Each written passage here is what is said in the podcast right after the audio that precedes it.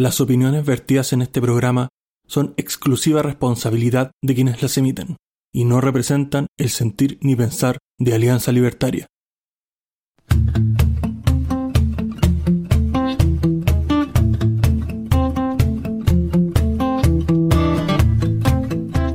Buenas noches, bienvenidos al programa número 10 de la segunda temporada de Libertad o Muerte.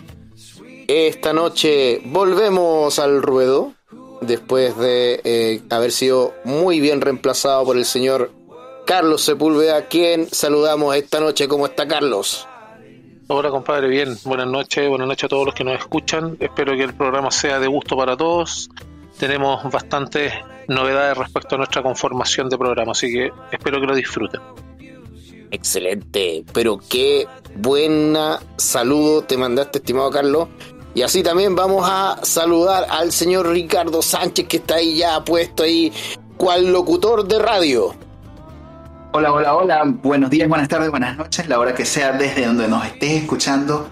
Muchas gracias por estar aquí nuevamente con nosotros y esperamos que disfrutes este episodio de principio a fin. Muchas gracias. Y de principio a fin se disfrutará sobre todo como está disfrutando aquí mi gran amigo aquí Matías Carmona, ¿cómo está? Buenas noches. Bueno Rodrigo, hola cabros, ¿cómo están? Yo estoy bien, ahí con harta pega, pero eso es un problema feliz. Y también con muchas cosas, ganas de conversar al respecto de, la locura constituyente, de un montón de noticias internacionales y nada, pues conversar con ustedes y escuchar sus ideas.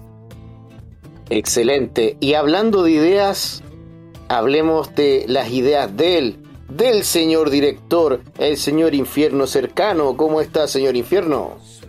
Bueno, yo no me considero una persona tan brillante como para hablar de mis ideas, pero bien, estoy, estoy bien, estoy genial. Bueno, es lo normal. La, mayoría de los chilenos no es muy inteligente en realidad, así que claro que uno va a destacar. Y bueno, eh, aprovecho a pasar el aviso, me tomo la libertad. Eh, a partir de este programa, eh, señor auditor, usted va a poder escuchar este programa también en YouTube se va a subir, así que ahí puede, hay una cajita de comentarios, puede dejar su observación en lo que quiera, así que listo, démosle nomás y tengamos una conversación ahí bien al caño. Excelente, qué, qué, qué buena noticia, porque volvemos, volvemos a YouTube. Entonces, eh, para celebrar eh, esta vuelta, ¿no es cierto?, a YouTube, vamos a preguntarle al señor Ricardo Sánchez qué está pasando en el ámbito internacional. Bueno, una de las noticias que salta, que salta al escenario internacional es la vuelta nuevamente de Estados Unidos otra vez en eso, en esa suerte, buena suerte o mala suerte de ser la policía del mundo. Encontramos que las fuerzas norteamericanas bajo la presidencia del señor Biden vuelven nuevamente al ruedo y esta vez a Somalia, donde están nuevamente combatiendo el yihadismo Esperemos que también esta vez algunas feministas se vayan por allá también a, defender a las mujeres que tanto sufren bajo los regímenes islámicos donde pierden todos sus derechos. Hay una serie de noticias internacionales que también está, han estado ocurriendo a lo largo de la palestra, pero quería tomar una pausa para comentar también con nuestro amigo Carlos a ver qué opina de lo que está ocurriendo con Somalia ¿Por qué vuelven los Estados Unidos a desplegar estas tropas? ¿Qué nos puede contar de este tema? Bueno, en el caso del, de la invasión que, se origina en este caso, que depende de los medios. ¿eh? Hay medios, por ejemplo, a Deutsche Welle, que dice que se restablece la presencia militar. Otros, como la BBC u otros medios un poco más, más Mm, universalistas, por así decirlo, establecen que una verdadera invasión. Efectivamente, como decía Ricardo, se busca seguir a un, a un grupo yihadista que se supone que es Al-Shabaab, que está afiliado a Al-Qaeda. El, paradójicamente Al-Qaeda, que era el, el bastión de Osama Bin Laden y que era, hacía negocios con, con la familia Bush y todos los demás. Pero bueno, ellos están aprobando eh, básicamente lo que aprobó este, este señor Biden, eh, una solicitud del Departamento de Defensa para reubicar las fuerzas estadounidenses en África Oriental, con el objetivo de restablecer una pequeña y constante presencia militar estadounidense en Somalia. Pero eso sabemos que es como tener una, una base de, de soberanía y tal como decías tú Ricardo, la policía del mundo no puede permitirse el que haya un gobierno recién electo, ojo, en Somalia, que vaya a claudicar en, en todo su apoyo, por ejemplo, a esta agenda que tiene mundialista, por así decirlo, Estados Unidos y otros países que ya están acaparando más, más, concentración de poder, como por ejemplo ustedes se pueden dar cuenta China, que quiere invadir China, o Taiwán que se conoce, que Taiwán la verdad era China en realidad, o Rusia, o Ucrania, o Estados Unidos, Somalia, y así vamos, por todo el mundo, tratando de acaparar poderes. Básicamente esa va a ser la guerra, pienso yo. Ahí no sé, Ricardo, si tú tienes algo de ese aspecto.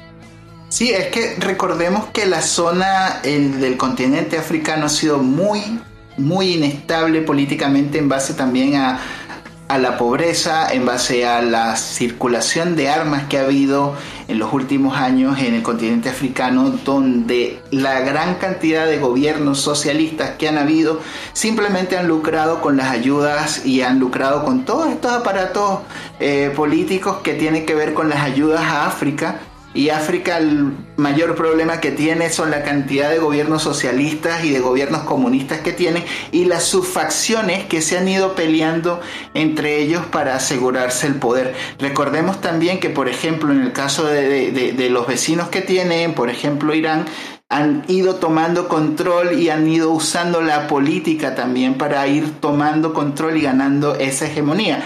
Y como ha estado ocurriendo también más allá de las fronteras del continente africano, volvemos nuevamente a Europa, donde esta vez tenemos a Suecia y a Finlandia que están haciendo gestiones muy apresuradas y que están teniendo resultados muy interesantes en cuanto a su adhesión a la OTAN o a la NATO, como se le conoce, a la Organización del, del Atlántico Norte, que es esta suerte de países que están coordinados en caso de que si alguno de ellos llegara a recibir algún ataque extranjero poder defenderse como un grupo. Recordemos que Europa está conformada por una serie de países que son relativamente pequeños y que pues gracias a la unión que ha ocurrido en Europa en los últimos años pues han ido como desdibujándose las fronteras entre ellos y esto también ha ayudado a mejorar la economía en Europa. Lamentablemente la guerra ocurrió, ya llevamos prácticamente tres meses con, la guerra en Ucrania y las amenazas hacia sus vecinos por parte de Vladimir Putin no han cesado. Tanto así que bueno, ya se acabó la, la, neutralidad de, de, Suecia y han tenido muchos problemas en, en esa zona, sobre todo con el suministro de los productos. Y otra cosa que no estaba en pauta, pero que es muy importante comentarla, eh, otro de los grandes productores de trigo, en este caso la India, ha tenido problemas con sus cosechas. Entonces estamos también en un momento importante donde hay que tomar ciertas eh, precauciones con respecto al uso de nuestra propia economía porque los movimientos internacionales que se han ido dando simplemente nos vienen disparando las alertas con respecto a la inflación y los movimientos de la economía los cuales debemos estar muy muy atentos. Esto es todo lo que tengo que comentarles por ahora en las esferas internacionales. No sé si quieren comentar algo adicional y muchas gracias. Muy, muy buena presentación Ricardo y también con la participación absoluta de Carlos. Vamos a darle ahora la palabra al señor Matías, que está pidiéndola ahí muy insistentemente, señor Matías. Sí, yo quiero simplemente poner un poco de sal en la herida libertaria y ver su opinión libertaria y al respecto de lo que está pasando en Estados Unidos y el fallo de la Corte Suprema que quiere revocar un, tema al respecto del aborto y de cierta manera prohibir eh, que, que, que exista el aborto legal en Estados Unidos. Eh, y de las enormes manifestaciones que se están haciendo de las personas que son pro, pro choice o, pro aborto directamente. Es, un cambio súper importante, más que nada que viene de la mano con que los republicanos tienen la gran mayoría, tanto en, en, en, ¿cómo se llama? en los jueces de la Corte Suprema, como en, en otros ámbitos importantes dentro de la estructura política de Estados Unidos y que, se, que viene, viene, de la mano con lo que con, con, el efecto Trump de hace cuatro años atrás más o menos en el que la salida intempestiva de este, de este republicano que, que nadie se esperaba ha hecho un cambio en, en, la, en, la, legislación de Estados Unidos. Y como todos saben eh, el, common law inglés se basa en eso se basa en, las costumbres de la ley. Y en ese aspecto lo que, lo, lo que define la Corte Suprema definen gran parte todas las costumbres de este gran país. ¿Qué piensan ahí? Mira, eh, lo que voy a decir voy a sonar, voy a sonar progre, weón, pero no, no, no lo hago con el sentido de sonar progre, sino que eh, lo veo desde el punto de vista simplemente de, la libertad individual. Creo que es un retroceso. Creo que es un retroceso a las libertades individuales, no porque esté a favor de que exista el aborto per se. Sino que eh, me parece que el aborto sí es necesario en algunos casos y que te pongan una cuestión de que religiosamente el, el aborto tiene que ser prohibido me parece mal, me parece que es poner el Estado por encima de los individuos. ¿sí?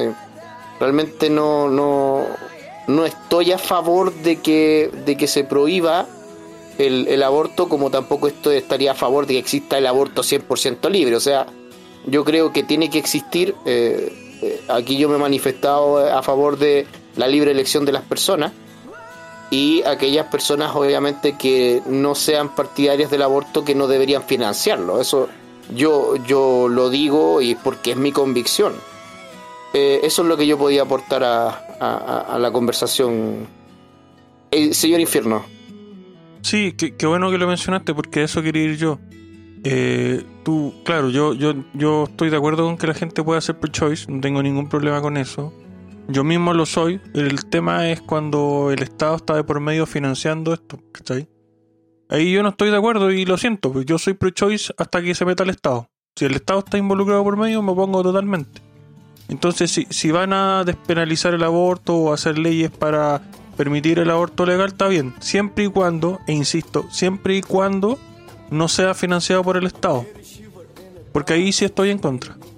Absolutamente.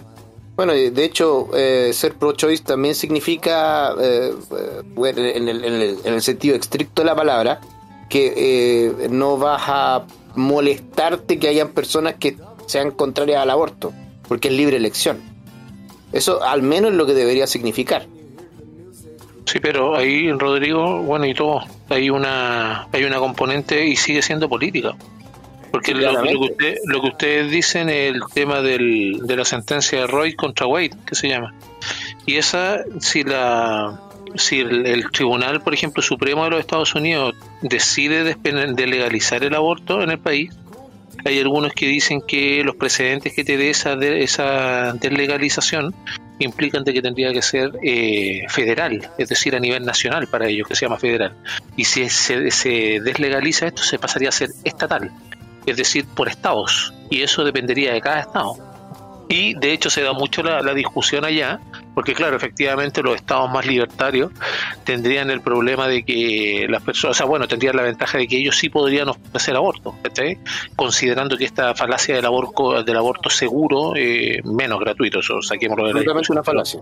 El, eh, un oxímoron en sí, el, el aborto seguro, es lo único que le impide, porque dicen, las personas tendrían que salir de un estado a otro, porque si ustedes ven la discusión política en sí, ya ni siquiera es valórica. Porque tú tienes, por ejemplo, personas que están abortando, eh, de hecho, casi hasta el fin del, del embarazo. Y eso se puede dar en determinados contextos en los cuales te lo permita. Otra cosa también, por ejemplo, que las personas, y por qué me refiero a esta pérdida de moralidad, que es lo que decías tú, Rodrigo, de acuerdo que no, hasta aquí sí, pero hasta acá no. Yo también comparto eso. Por ejemplo, yo era partidario del aborto en tres causales. Eso sí, yo no me voy a meter en la vida de nadie más. Pero si las personas quieren, una persona quiere estar como fábrica de guaguas abortándola, a mí maní, siempre y cuando no me cobren tal como tal como hablaban ustedes, o una persona que no esté de acuerdo que tampoco le cobren, no, que esa misma persona se lo financie. No, pero ¿cómo? Si es pobre y es vulnerable y todo, ya, perfecto, entonces que no lo haga o darle la educación establecida. El problema no es el termómetro, el problema es la fiebre. Y lo otro que le iba a decir para terminar con eso, el tema de que en Estados Unidos eso como tiene de antes y ya están muy avanzados en esa parte, también tienen este tema en el cual las personas van a dejar a la guagua y tienen estas cajas, especies de cajas, así como cuando tú sacas una bebida de un expendedor de bebida, unas cajas grandes, donde tú podés dejar a la guagua anónimamente y te vais. Y eso está en algunos cuarteles de bomberos u otras cosas, de hecho hay un programa no me refiero a programa de televisión para quienes no escuchan, sino que un programa estatal, por así decirlo, me parece que estatal es de Estado allá, en los cuales, o parece que es federal, es nacional, en los cuales tú tienes estas cajas seguras, por así decirlo, en las cuales tú dejas a la guagua y esta se bloquea inmediatamente y queda la guagua ahí, y eso está en, me parece que estaciones de policía o eh, bomberos. De bomberos No sé, tenía no sé. yo. Claro, no sé si estará al lado de un McDonald's y te compráis un cuarto libre y te vais también, no, no tengo idea cómo será. Pero a lo que voy es la degradación de la moral en ese aspecto. Porque hay cosas que tú puedes tener personalmente. Por ejemplo, yo particularmente siento más compasión por un animal que por una persona. Pero en el caso de, del- de la, de la decisión propia, yo tampoco se lo puedo imponer, por ejemplo, esa manera de ver la vida a todos los demás.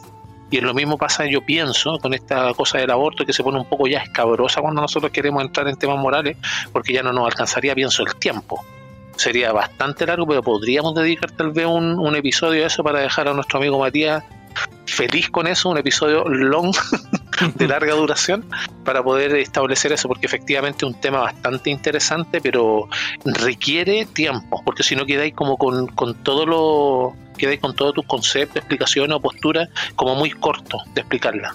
Episodio, tendría que ser un episodio extra long con varios rounds. Y en ese aspecto, no sé, siento que es una discusión súper importante. Más que nada, querrámoslo o no, Estados Unidos es, es el hegemón aún. Eh, eh, exactamente. Eh, y en ese aspecto es una cosa que nos va a llegar como coletazo Mira, eventualmente. lo- Y, lo que- espérate, solo para terminar el punto, si en el futuro, si vemos como lo que conversamos la semana pasada de que, de que en Argentina se está prendiendo el faro libertario, una de las principales luchas libertarias y que, nos, que, nos- que- que es un cisma dentro de nuestra, nuestra opinión son estos aspectos morales tan complejos. Entonces Sí, hay que abrirse a hablar. Claramente. Pero mira, eh, lo que tú dices, Matías, es súper importante porque, de hecho, no, no lo venía escuchando específicamente del tema del aborto, pero sí de otras cosas, que eh, esto puede marcar tendencia. O sea, las cosas que se hacen en Estados Unidos, sí o sí, pueden marcar tendencia. Y esa tendencia puede ser buena o mala, pero es tendencia. Eh, Sí, este- hay que, para los que saben, este tsunami de caca progresista viene de allá. Así es, exactamente. Señor Ricardo, ¿algo más que decir? Creo que han comentado todo, es bien interesante porque lo que están diciendo del caso, pues va a tirar prácticamente todo lo que, lo que ha sido la, la- la jurisprudencia en cuanto al tema del aborto. Y hay que esperar que salga esta, esta resolución, es bien interesante. Eh, no Oye, tengo más. eh, Ajá, déjenme agregar un tema a lo internacional. claro. Lo que pasa es que quiero hacer mención para la gente que, que está encerrada aquí en el pequeño mundito chileno, aquí en, la- el, en el culo del mundo, como dicen, eh, respecto a la, a la ola de desapariciones de, de chicas jóvenes que está ocurriendo en México. Está Sí. com- complicado ese tema y hay varios casos bien mediáticos. Así que ojo con eso, hay que poner atención a, los- a los países de los lados porque hay tendencias de repente que se empiezan a propagar.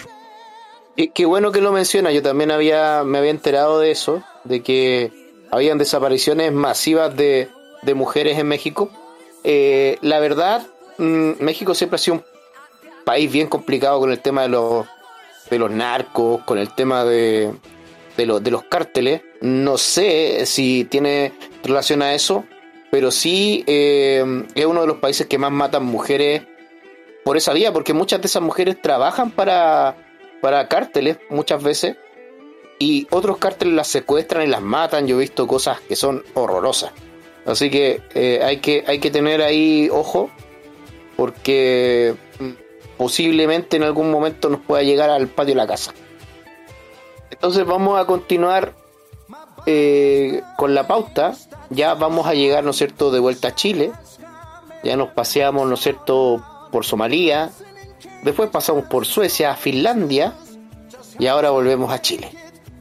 Bueno, entonces hablemos ahora eh, la violencia creciente en nuestro país. ¿Qué está pasando con eh, la zona macro sur, estimado Carlos?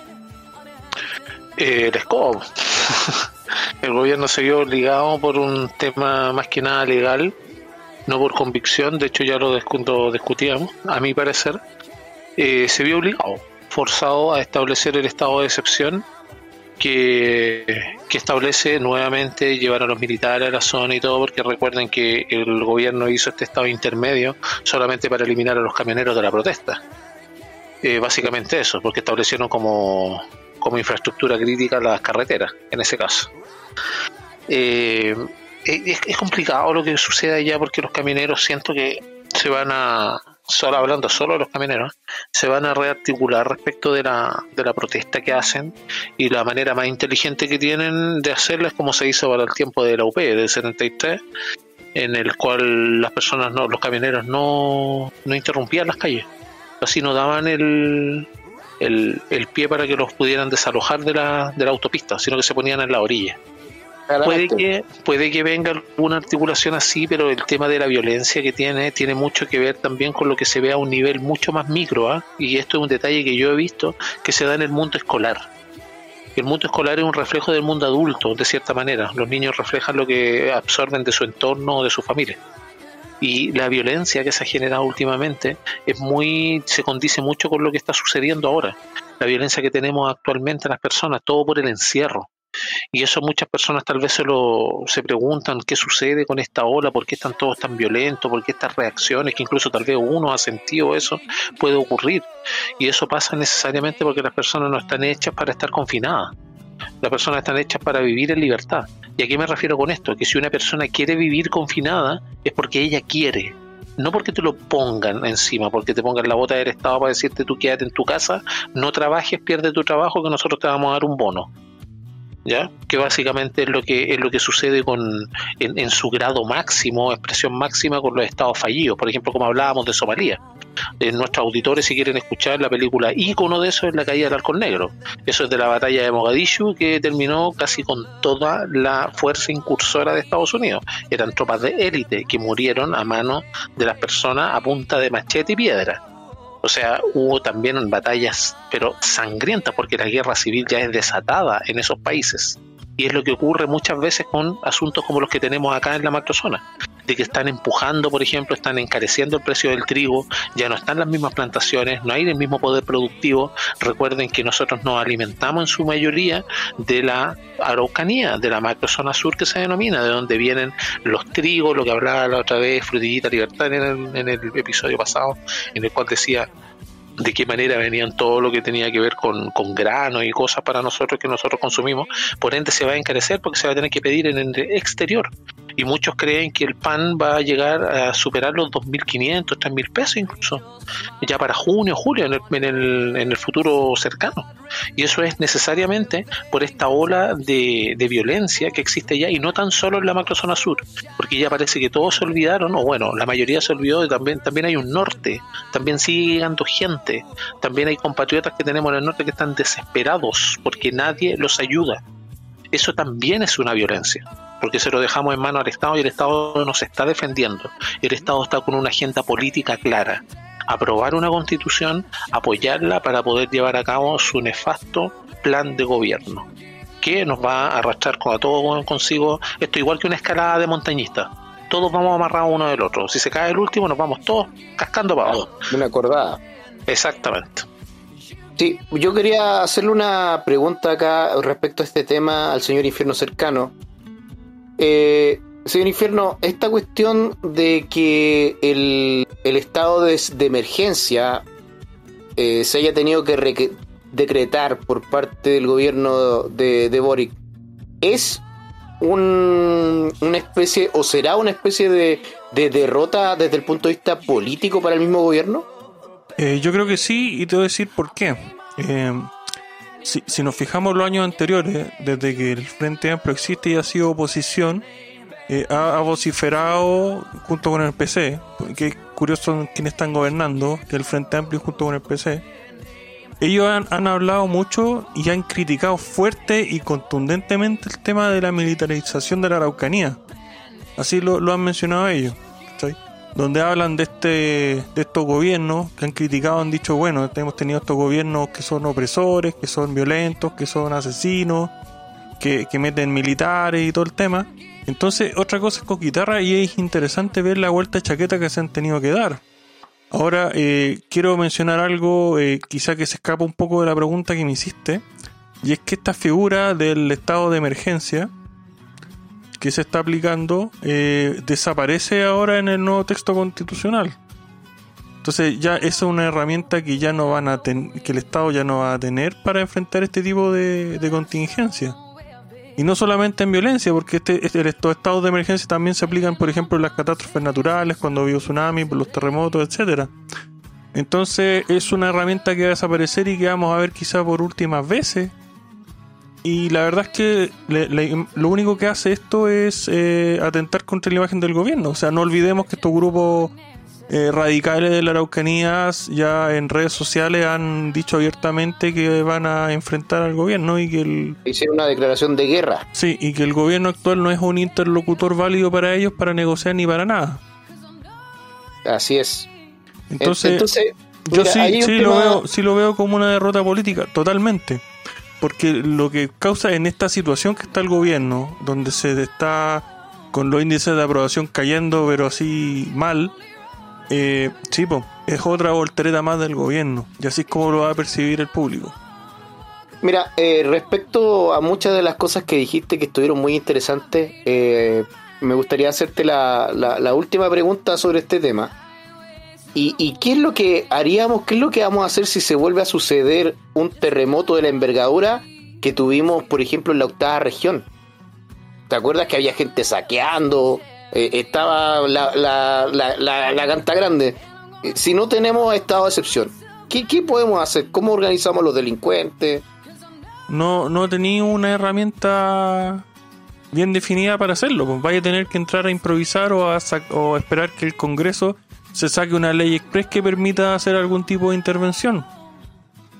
Y eso, eh, en cuanto a costos eh, políticos, la verdad yo creo que no es tanto como los costos de vida que podríais tener en una emergencia, ¿cachai? Porque estamos mal acostumbrados a que cuando queda un, un desastre más o menos importante, eh, salen estos malvados militares de inmediato a, a, socorrer, a hacer labores de rescate junto con bomberos. Entonces, yo la, te voy a ser honesto, yo creo que esto más que costo político va a tener un costo humano ante la eventualidad de un desastre natural. Excelente análisis. Eh, no sé si aquí alguno de nuestros panelistas eh, le gustaría comentar algo al respecto. Bueno, y respecto a los estados de excepción, el que pusieron ahora eh, es como uno de los más de los más certeros. De hecho, un estado de emergencia no me acuerdo cuál es el que pusieron, era el estado, sí, me parece que era el estado de emergencia. Y en ese caso lo que tienen que lo que tiene que aplicarse y es lo que tendríamos que ver es cómo lo van a hacer, porque recuerden que tenemos a nuestro amigo Yaitul haciendo llamado a la resistencia armada.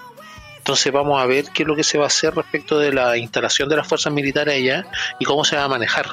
Porque el estado de excepción lo único que hace es poder determinar ciertas excepciones constitucionales para las personas que viven en la zona afectada por ese estado.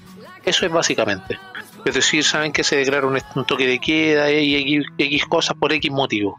Y ese estado tiene que estar eh, determinado por la presidencia.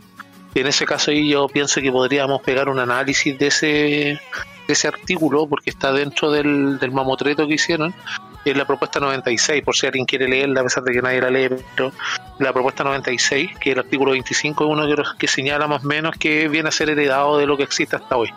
Así que ahí en ese aspecto no hay, no hay mucho cambio. Sí, eh, qué bueno que lo mencionas porque eh, de hecho eh, me gustaría que pudiésemos hablar más sobre lo que es este artículo mm, artículo 25 de limitación y suspensión de los derechos y garantías. si podemos profundizar más sobre, sobre este tema, Carlos.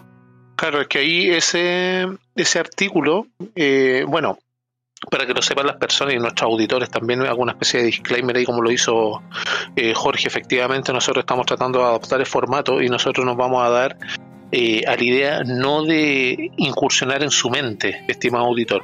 Lo que nosotros estamos haciendo es poner en su en su conocimiento antecedentes que son relevantes y tal vez no para el futuro suyo solamente sino que el de su hijo e incluso nieto Así que lo que dice Rodrigo respecto del artículo este, que es denominado artículo 25, la propuesta 96 de la, del borrador de constitucional, es la limitación y suspensión de derechos y garantía y declara los tres estados que existen de, de excepción constitucional, lo que tiene que ver con el estado de asamblea, el estado de sitio y el estado de catástrofe.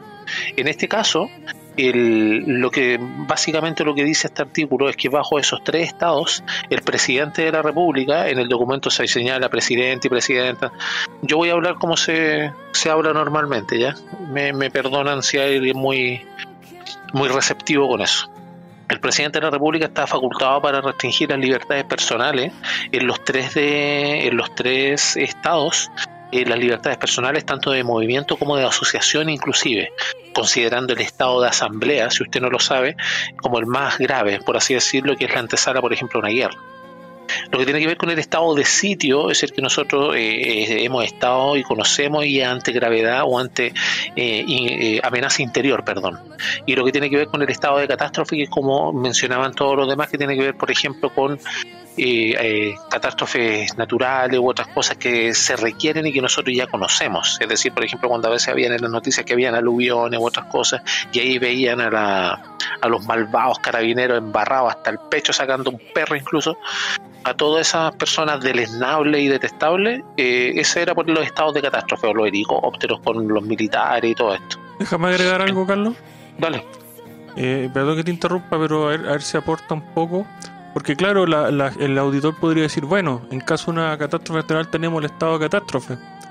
Sin embargo, muchas veces es preferible tomar este estado que va a desaparecer, que el de excepción, ¿cachai? Que es el que se viene a eliminar, porque la, gracia que tiene el estado de excepción es que es, es muy abierto a las posibilidades que te da de acción, ¿cachai? O sea, es un, es un tipo de estado que eh, permite fácilmente adaptarse a la situación y contexto. Mientras que las otras figuras son demasiado limitadas, ¿cachai? En cuanto a, la, a las acciones que se pueden tomar y, y eso, básicamente amarran mucho qué es lo que se puede y lo que no puede hacer, mientras que el estado de excepción que conocemos hasta ahora te permite ir adaptándote un poco a la situación. Sí, sí, efectivamente, y es para no es para no llegar a, a medidas extremas. Pues pongamos un ejemplo ridículo, pero es como que te, digan ya mátame las moscas de este restaurante, ahí tenéis la escopeta, por ejemplo. Efectivamente, no te dan la posibilidad de elegir un matamosca, un papel, un diario, lo que nosotros haríamos. Esos son los estados de excepción que, que menciona que menciona Infierno y efectivamente es así.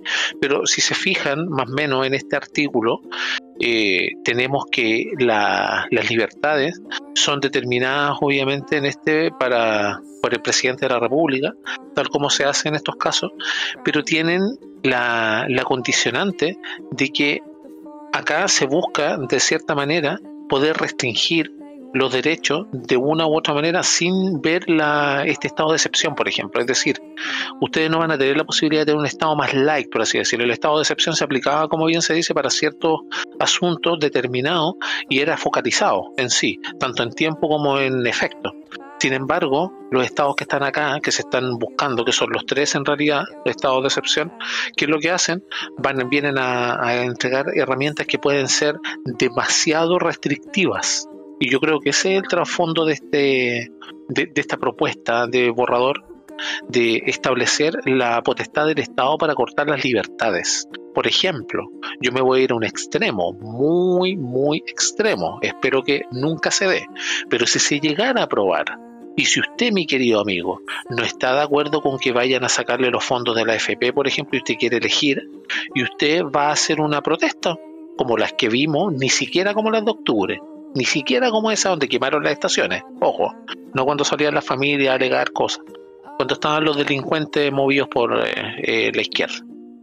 En ese caso, si usted sale a reclamar y usted tiene, por ejemplo, eh, se ve envuelto en una marcha y le tiran a estas primeras líneas que las tiran siempre para las marchas de rechazo y son extremadamente violentos, ¿qué va a pasar? ¿Cuál de los estados de excepción usted cree que se van a aplicar si solamente hay tres establecidos? Tenemos el estado de asamblea, tenemos el estado de sitio y tenemos el estado de catástrofe. Están en orden de importancia o de, o de severidad, por así decirlo. El estado de asamblea le restringen la libertad personal, el derecho de reunión, la libertad de trabajo, ejercicio de asociación y para interceptar, abrir o registrar documentos y toda clase de comunicaciones y además se dispone de los bienes que usted tenga. Porque le recuerdo que cuando hablan de bienes no es que estén en otro planeta, no, son los bienes de nosotros, los habitantes.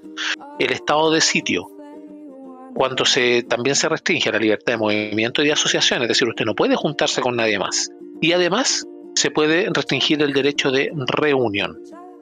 Y lo que tiene que ver con el estado de catástrofe. La locomoción, reunión, se restringen. Las requisiciones de bienes, ojo, bienes, acá estamos hablando de todo. Es decir, si le quieren quitar un celular, se lo van a quitar. Limitación al ejercicio de derecho de propiedad, es decir, no todo necesariamente va a ser suyo, es decir, si te meten preso y la pena es quitarte todos tus bienes, te los van a quitar, no van a haber trabas.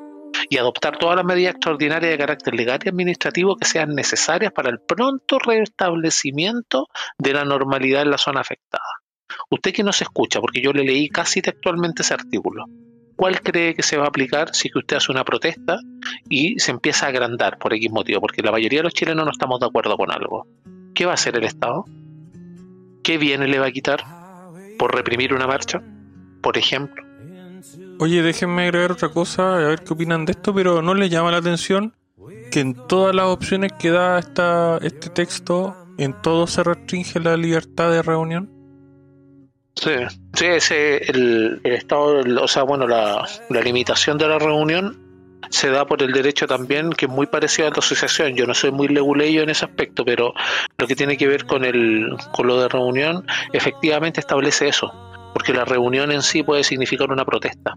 Y estas protestas en países, por ejemplo, se ha visto, en países, vuelvo a lo mismo, como estados fallidos, que tienen guerras civiles, que han pasado por este proceso que estamos pasando nosotros y que la mayoría han aprobado estas estupideces. ¿Qué es lo que pasa?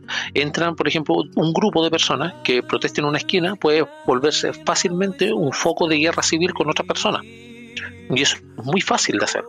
Entonces, en ese caso, por eso se restringen esas libertades, pero cuando está bien establecido el estado de excepción, no ante todo evento, porque en este caso se da poder plenipotenciario lo que tiene que ver con el Estado, aún ahogándose todas las libertades que tienen las personas por ejemplo, la mayoría de las personas que hoy día quieren el bien común y, todo, y la Madre Teresa Calcuta y todo el bien para toda la humanidad, ¿qué es lo que pasa? Nacieron ya con una democracia que costó sangre y fuego poder tener nacieron después de que las personas hacían filas, hacían colas para que les dieran, estimado auditor, a lo mejor usted tiene a sus padres, pregúntele, no es que yo esté inventando, pregúntele, iban a comprar bolsas de aceite, te vendían octavos, cuartos de aceite, te daban lo que la JAP te daba en harina, lo que te daba en pan, lo que te daba en cualquier otro bien comestible o cualquier otra cosa, porque ya estaba asignado por el Estado Todopoderoso que es muy parecido a las tarjetas que se dan en Cuba por los racionamientos, en el gran salto adelante de China de Mao Zedong, que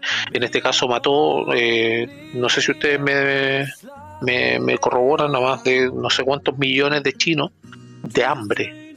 Y eso es lo que producen estos racionamientos y de ahí parten estos estados. Parten como una carta que usted puede leer ahora, que la publicaron, como este borrador, por ejemplo.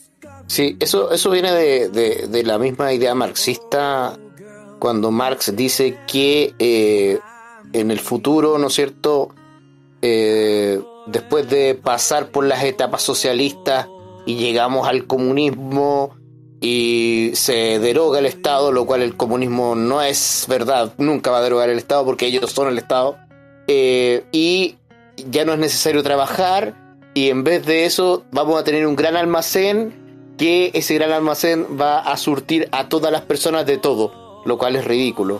De, ahí parten estas ideas de los razonamientos, de las tarjetas de alimentación, que en realidad son ridículos. Imagínate lo que es tener un almacén lleno de comida. ¿Acaso la comida no se pudre?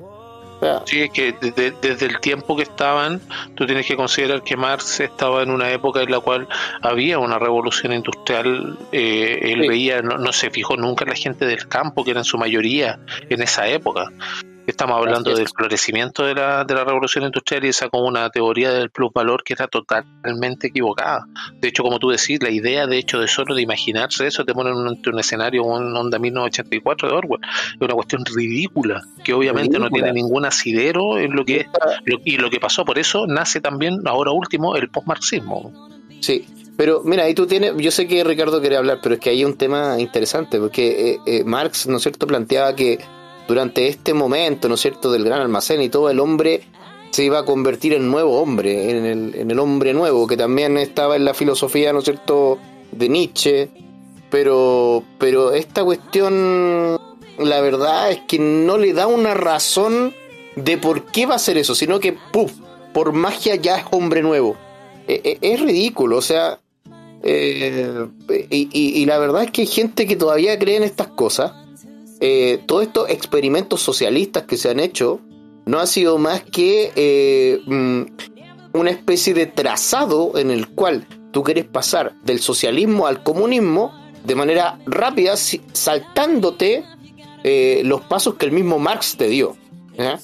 Y, y, eso también ha sido un fracaso brutal. Ricardo, si, no, si nos puedes comentar también. Bueno, con respecto a lo que es la planificación centralizada de la economía, ha producido grandes eh, desecciones, por así decirlo. Es súper famoso los casos de los contenedores de comida podridos y dañados que se encontraron en la zona del puerto libre de La Guaira, o sea, en Venezuela, donde se podría la comida y se podrían los granos y todo, porque el gobierno no alcanzaba a distribuirlo o simplemente eran comprados a sobreprecio. Recordemos que en la medida de que los políticos tienen la posibilidad de manejar las divisas y el control de la, de, la comida, se generan redes de corrupción y de clientelismo que en algún momento pueden ser usadas para comprar conciencias a nivel internacional y para generar redes de lavado de activos y de capitales, que esa fue la razón por la cual se crearon las sanciones a los funcionarios del gobierno de Venezuela. Y esto está ocurriendo desde que, desde que el socialismo está intentando crear este experimento fallido que no importa si es que no funcionó porque no lo apliqué yo, porque si yo lo hubiera aplicado hubiera funcionado. No, es mentira, la buena sirve. Eh, Matías, ¿algo que aportar? Pero hazme la pregunta, porque igual ustedes conversaron muchas cosas, pero a ver, sin lugar a dudas yo creo que esto viene de del de la fatal arrogancia que, dicen los grandes pensadores. Absolutamente de acuerdo. De que no lo voy a hacer, no, no, no es la idea, sino el que la ejecuta. ¿Cachai? Y, y, en ese aspecto, no sé, pues hay que empezar a, inculcar ese tema de depender menos del político, de, buscar la responsabilidad personal y salir adelante por tus propios medios, que, que yo creo que es la mejor forma y la, la, la, la que realmente vale. Entonces, en ese aspecto, nada, estamos sumidos en, un, en una sociedad de gente muy débil, de gente que realmente cree que, no sé, que los demás le deben algo por nacer, por existir. Y eso no es así. La otra, vez, la otra vez vi un documental y solo termino el punto de una ballena que sale con su bebé y de repente llega una manada de orcas y le come la guagua enfrente. Esa es la vida no es otra cosa. Lo que, lo que tú dijiste me, recuerda a, la, a, la, a, la, teoría, a la filosofía en realidad del superhombre, pero de Nietzsche, a la verdadera, a la, a la, que sí está fundamentada. Sí, por eso eh, hice una cara muy extraña cuando me dijiste sí, que, pero es que Marx el superhombre, ¿no? Eh, a ver, Marx te habla del hombre nuevo. Yo lo que dije fue que el hombre nuevo también lo encontramos en Nietzsche, pero en este caso, en el caso de Marx, no está fundamentado. Pero el de Nietzsche es un hombre antiguo, no es un hombre nuevo. Sí, pero mira, fíjate lo siguiente, Nietzsche nos plantea, ¿no es cierto?, que eh, el hombre es débil y como es débil necesita a Dios. Entonces, en Dios eh, le da, ¿no es cierto?, la fortaleza, pero cuando el hombre es capaz de matar a Dios, es que se convierte en el, en el hombre, en el, en el nuevo hombre, en el, en el superhombre, ¿ya? Pero mira, fíjate tú, si nosotros cambiamos la parte Dios por Estado o por político, es muy parecido a lo que tú dijiste, ¿cachai? Sí, pero también por uno mismo, el ego. exactamente, el ego, sí, pero, pero, pero fíjate para pa dónde voy. eh, la gente es débil. ¿Por qué? Porque siempre depende de alguien, de un caudillo que esté por encima de él. Y, y, queremos, ¿no es cierto? No, es que, que queremos que este, este ser benefactor, queremos que nos dé cosas y la cosa. Eso, eso es debilidad. Eso es, es sinónimo de debilidad, porque me estás diciendo de manera indirecta que no eres capaz de hacer eso mismo, pero por ti. ¿Cachai? Cuando somos capaces de darnos cuenta que sí podemos hacer esas cosas por nosotros mismos, es como esta idea de matar a Dios. ¿Cachai? Tenemos un Elon Musk que, está, que quiere conquistar Marte. No somos débiles. Sí, pero es que estoy hablando del, común de las personas. Pues Elon Musk no, no es. Ellos tampoco lo son. Este es un problema de acá, de la cabeza. Sí. Ahí, Bueno, ahí podría citar yo al, al doctor Camilo Cruz, pero en otro programa. Ricardo, puedo agregar que ya no hayan comentado. Está muy, muy interesante. De hecho, la, la, la, filosofía del hombre nuevo es algo que también se puede encontrar en los procesos fundacionales del socialismo del siglo XXI.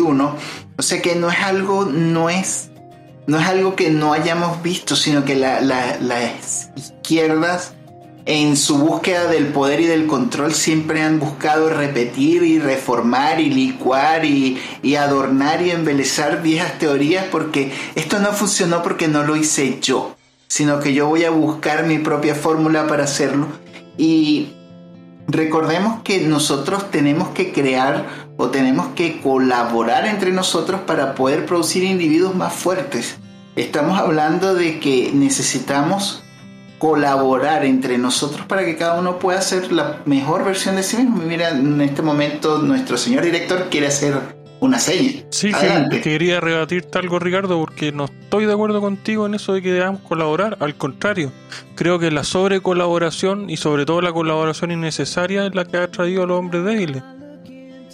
Yo creo que el paternalismo hace que los hombres no sean hombres. Eh, sí, pero eh, ¿el paternalismo tiene que ver con la cooperación o...?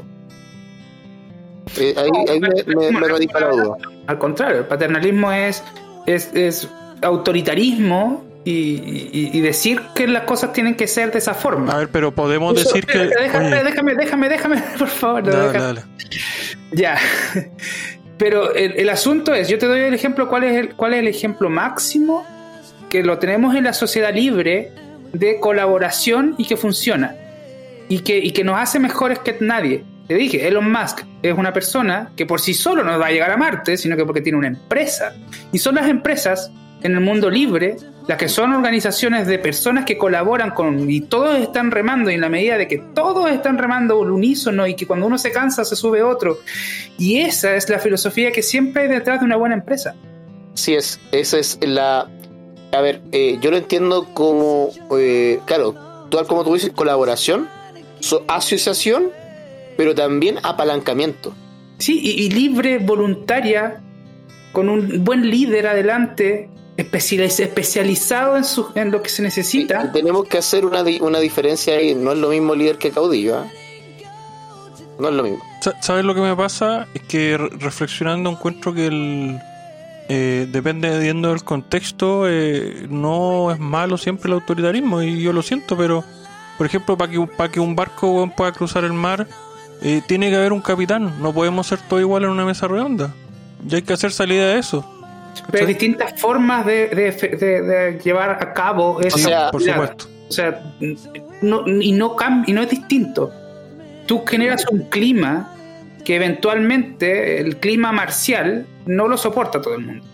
El clima marcial de decir, oye, la persona que está en la cabeza es indiscutiblemente su decisión, se tiene que llevar a cabo. Pero ¿por qué es un factor que no lo soporte todo el mundo? Ya eso voy con la debilidad, es una Porque es un autoritarismo encima y, la libertad es inherente en el ser humano. Y, yo te digo, funciona para ciertos puntos, para cuando hay una guerra. Lo acepto. Lo acepto. Para cuando hay una guerra, si no te hace caso de matar a una persona, es una guerra. Pero en una, en, una sociedad civilizada, que es lo que estamos aspirando, e, el, estar cerrado a, no sé, que te contraargumenten, inclusive no aceptar que tú estás equivocado, es un error absoluto. Sí, yo, yo creo que el autoritarismo eh, como concepto globalizado sí puede ser importante y necesario en momentos. O sea, eh, estábamos hablando de los estados de excepción. Ahí sí, Claro. completamente. Eh, el comandante de una tropa marcial también. Pero para la sociedad civil, eh, eh, bajo, bajo estándares muy, muy específicos, como por ejemplo en el norte, en el norte específicamente en Copiapó, eh, se sucedieron varias catástrofes bastante complejas. Eh, como por ejemplo, creo que fue un relave, cuando prácticamente la mitad de Copiapó estuvo bajo tierra. eh, y ahí estuvo, estuvo el regimiento Copiapó sacando gente de abajo junto a, a carabineros. Eh, después, obviamente, cuando llegó el 18 de octubre, se olvidaron de eso y, atacaron como cuatro o cinco veces el regimiento en el cual estaba sirviendo mi hermano. De, además. Eh, pero en esos momentos sí, yo creo que es importante tener una voz de mando. Eh, sin embargo, no como sistema político. Yo, eh, yo creo que la, la, la cuestión va en eso. La verdad es que la... Pero ¿cuál es la alternativa? No, y no me digáis que la democracia, porque ya vemos lo que nos ha llevado. Es, que, es, que, es que ahí también está la confusión. O sea, no porque yo diga que el autoritarismo no es eh, la solución con respecto a la democracia, significa que ellos solamente crean estos dos sistemas. O sea, hay más sistemas de gobierno, muchos más. Y, ya hemos hablado, ¿no es cierto?, de, la monarquía, que yo, la verdad, eh, sí cierto, siento cierto mm, siento cierto feeling al respecto, pero la verdad yo soy más amigo de, la anarquía, debo decirlo. Eh, No, mira, lo, lo que me pasa a mí de repente con, con la sociedad es que yo creo que la, la función principal de la sociedad es que los débiles sobrevivan. Y eso a mí natu- na- naturalmente es algo que no me gusta. Me parece una filosofía muy interesante, de hecho, le encuentro mucho sentido. Yo no te voy a mentir. Le encuentro mucho sentido porque eso, eso significa vivir en sociedad. O sea, preocuparse de los más débiles. ¿Cachai? Eh, preocuparse de quién te interesa, de quién quieres. sí, pero ese ya es un así sea, más así sea muy poderoso o sea débil. Pero es que por eso, mira, En ese aspecto, Eso- no sé, tú te preocupas de tus padres y antes eran tus dioses y después terminan siendo un niño que le tienes que cambiar los pañales y lo amas. sí, sí, y pero es la eso, persona mira, más débil del mundo, pero Mira, lo amas. lo que pasa es que esa es una concepción de sociedad, pero desde un punto de vista más individualista. Tú te preocupas de aquellos que te importan. Estoy totalmente de Está bien, acuerdo. Pero yo lo haría con un amigo. Sí, que pero por- porque yo tú haría- lo eliges, ¿Qué libremente, eso, ¿no es cierto? Sí. Sí. ¿Quién te importa? Pero yo lo digo en el concepto de sociedad como se entiende tradicionalmente, que no estoy diciendo tampoco que yo crea en ese concepto. En el concepto de sociedad que se entiende eh, clásicamente es que todos nos preocupamos de todo y sobre todo de los más débiles. Y eso Entonces- es una falacia que no existe. Absolutamente, todos pero- Preocuparnos de todo significa que nadie se preocupa de nadie al mismo tiempo. Eso estoy totalmente de acuerdo, eso se llama la tragedia de los comunes. Pero el concepto, el concepto de sociedad, sea o no falacia, nace de ahí. Nace del que todos nos cuidemos. Eso, pero si es una falacia, no lo sigamos ocupando. Eh, Me molesta mucho que No, ocupemos no, la es que yo- falacia no para no que argumentar quiera ocupar. Lo que pasa es que la filosofía que, que nos está presentando acá, Infierno, es interesante porque se contrasta con esta visión. ¿Cachai? A eso voy. Claro, pero es una falacia. Ahora todos estamos de acuerdo. ¿Hay alguien que no esté de acuerdo que no es una falacia? Sería interesante. Y No, ese es un yo no, no, yo no, no estaría de acuerdo, o sea, yo estoy de acuerdo que es una falacia. Absolutamente, porque todos tenemos intereses personales. estamos todos de acuerdo, maldita sea. Sí, po. si, si- si todos nos vamos a preocupar en, en la vida real, Yo no, yo, Eh, yo creo que la- hay que preocuparse uno mismo nomás. Al final nadie te... Esta falsa sociedad de, de débiles al final no va a hacer nada por ti si tú no te preocupas que tú por ti mismo. eso también es una elección, po, eso también es una elección. Si tú decides preocuparte solamente por ti mismo, también, también te estás preocupando por quien tú elijas que te, que te importa, ¿cachai? Pero tú puedes a lo mejor tener un amigo, puedes tener un hermano, puedes tener un sobrino, puedes tener... Tú eliges qué te importa. Y aunque... Y lo vas a hacer. porque es tu voluntad. ¿Ya? Esa es la diferencia del voluntarismo que entendemos nosotros y el voluntarismo que puede entender la izquierda. Que ojo, el voluntarismo que entiende la izquierda es ridículo, tan ridículo como lo que habíamos dicho de, de este gran almacén. ¿Por qué?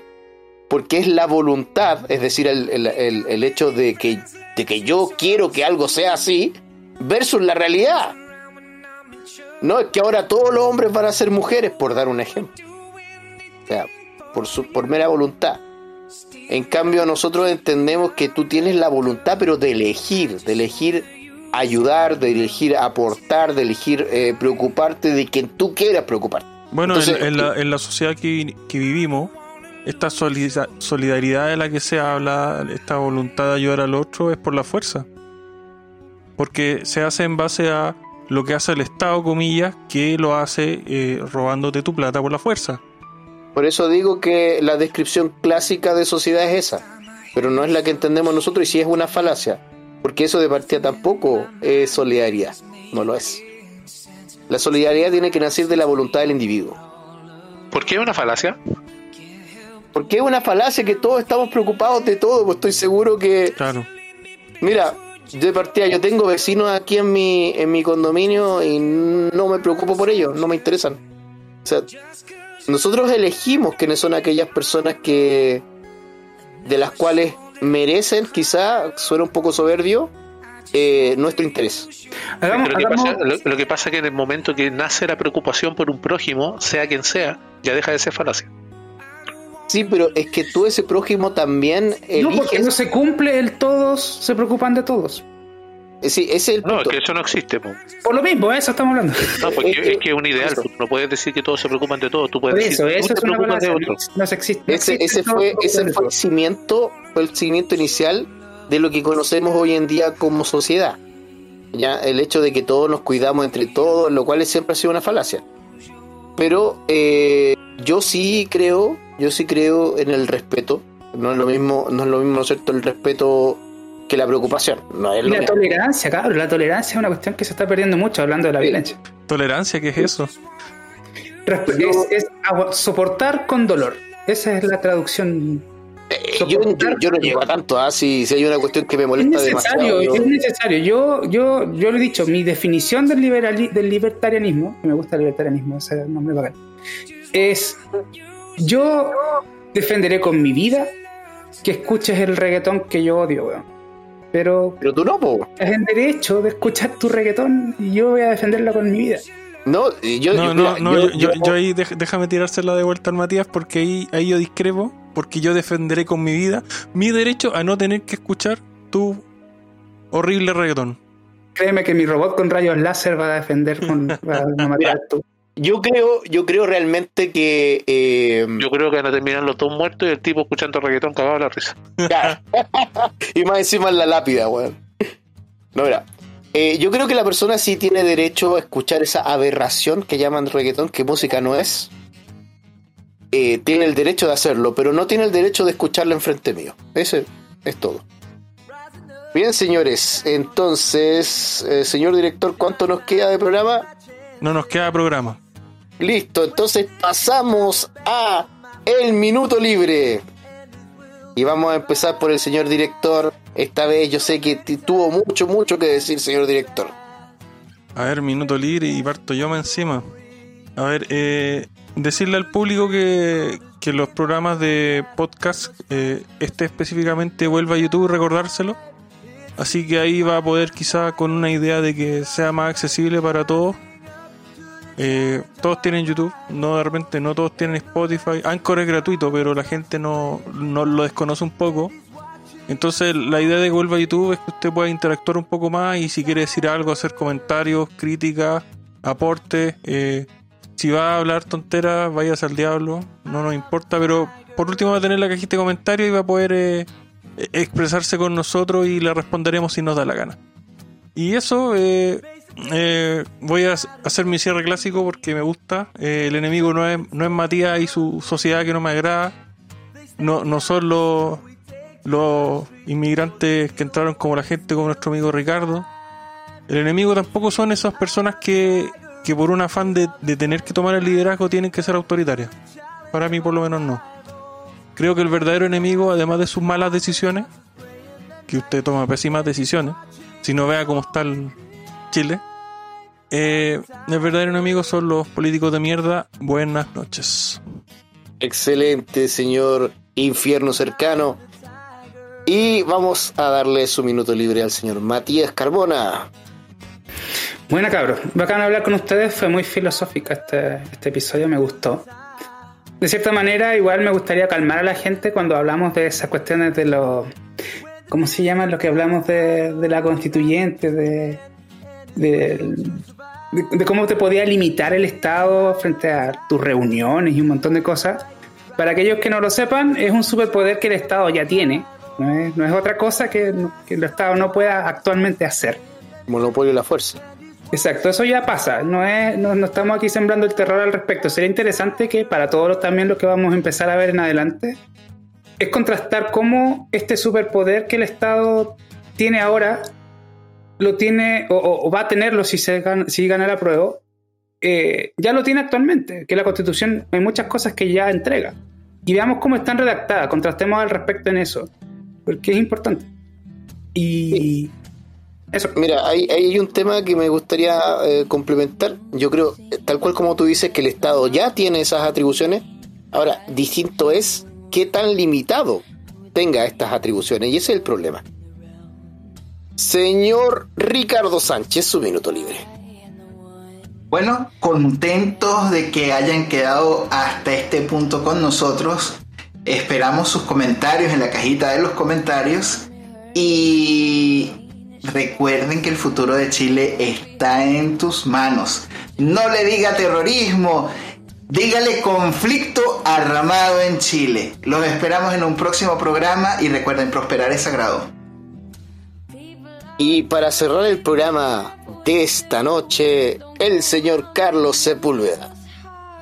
Bueno, y concuerdo con, con Matías, muy buena conversación. Efectivamente no alcanzamos a tocar los todos los puntos de la pauta, se desvirtuó con el último tema que es muy interesante, pero ya en los próximos programas vamos a seguirnos a eso, estimado auditor, si se quedó hasta esta hora. Eh, nosotros solamente intentamos dar una visión un poco más completa de ciertos puntos que encontramos trascendentes dentro de nuestras vidas, dentro de nuestra relación con los demás y todo. Así que, tal como decía Matías, no, no estamos sembrando el terror. Eh, este, esta potestad que tiene el Estado se la hemos dado todos. Y si hoy tenemos a un niño chico con una mamadera sin tapa, llena de leche caliente jugando, es porque lamentablemente nosotros lo elegimos para que esté ahí como presidente.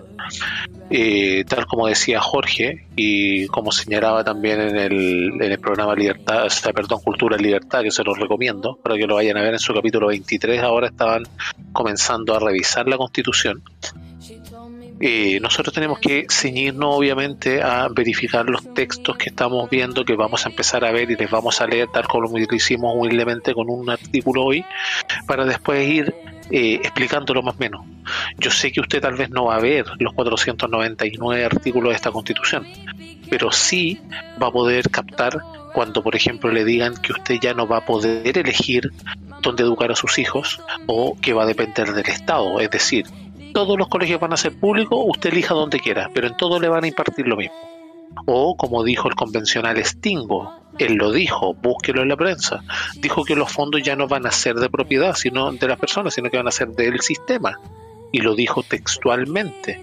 Esa arrogancia es la que se, se, se mencionó en el programa, la fatal arrogancia que es un libro. Así que les recomiendo leer ese libro la fatal arrogancia, para que puedan ese, eh, si me pueden recordar por favor el autor de ese libro. La fatal arrogancia es de eh, Hayek. Perfecto. Yo me he ido un camino de servidumbre, no más que era Ya, ese libro se los recomiendo leerlo. Es muy importante que vean por qué la arrogancia mata. Porque no hay, no hay elemento, no hay valor más y mejor repartido que la razón. Todos creen tenerla y en gran proporción. Y el peor error de nuestro mundo, y con esto termino, es que las personas que más saben, las más inteligentes, siempre se sienten incompletas en su saber. Sin embargo, los ignorantes creen ya saberlo todo. Esa es la fatal arrogancia. Buenas noches. Así es. Bueno, y qué buen cierre de programa, estimado Carlos. Eh, le mandamos un fuerte abrazo a todas las personas que escuchan este programa y a quienes se vayan a sumar. Recuerden seguirnos en todas las redes sociales de la Alianza Libertaria y que viva la libertad. Viva la libertad. Buenas noches.